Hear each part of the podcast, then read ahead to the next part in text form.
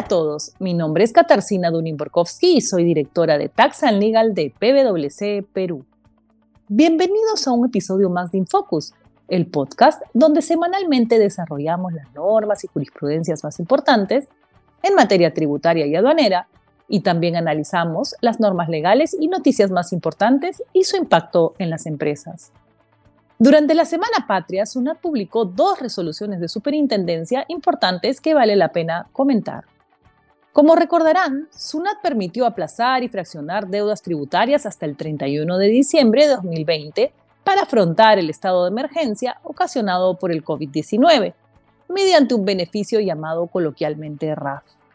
Lamentablemente, la difícil situación económica hizo que muchos contribuyentes incumplieran el RAF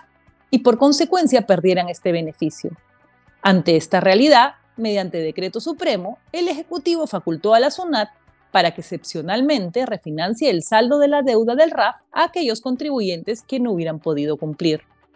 En ese contexto, SUNAT ha emitido una resolución que señala que puede ser objeto de refinanciamiento por única vez y hasta el 31 de diciembre de 2021 el saldo del RAF siempre que dicho saldo no esté incluido en un procedimiento concursal o en un procedimiento de liquidación judicial o extrajudicial a la fecha de presentación de la solicitud de refinanciamiento o no esté comprendido en la resolución de pérdida del RAF impugnada o comprendida en una demanda contenciosa administrativa o acción de amparo, salvo que a la fecha de presentación de la solicitud se hubiera aceptado el desistimiento de la pretensión y conste en resolución firme.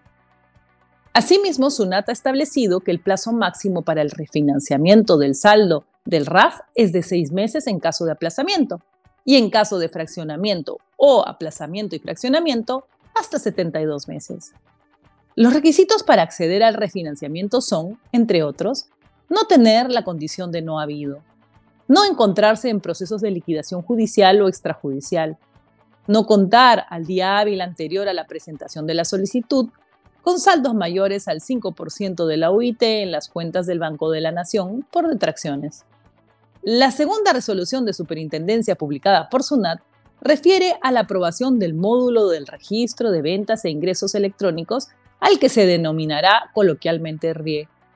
El RIE forma parte del rubro Sistema Integrado de Registros Electrónicos de SUNAT Operaciones en Línea, al que se puede acceder a través de este sistema del aplicativo cliente RIE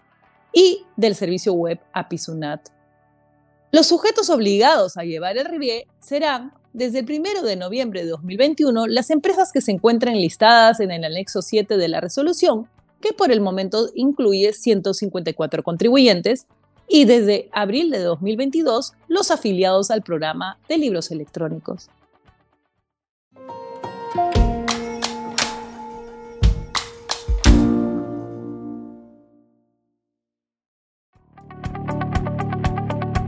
Finalmente, en el campo aduanero, informarles que la SUNAT ha decidido aplicar la facultad discrecional de no determinar ni sancionar las infracciones establecidas en el inciso C del artículo 197 de la Ley General de Aduanas que se configuren como consecuencia de la transmisión, del ingreso y recepción de la mercancía durante el proceso de ingreso de envíos de entrega rápida, siempre que se cumplan de manera conjunta con las siguientes condiciones.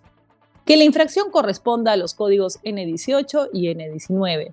que la infracción haya sido cometida entre el 1 de marzo de 2021 hasta el 30 de septiembre de 2021,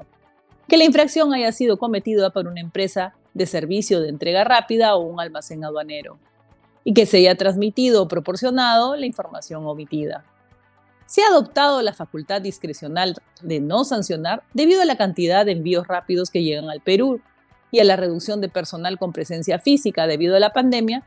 la cual no se da abasto para tantos envíos. Muchas gracias por escucharnos. Hasta la próxima semana.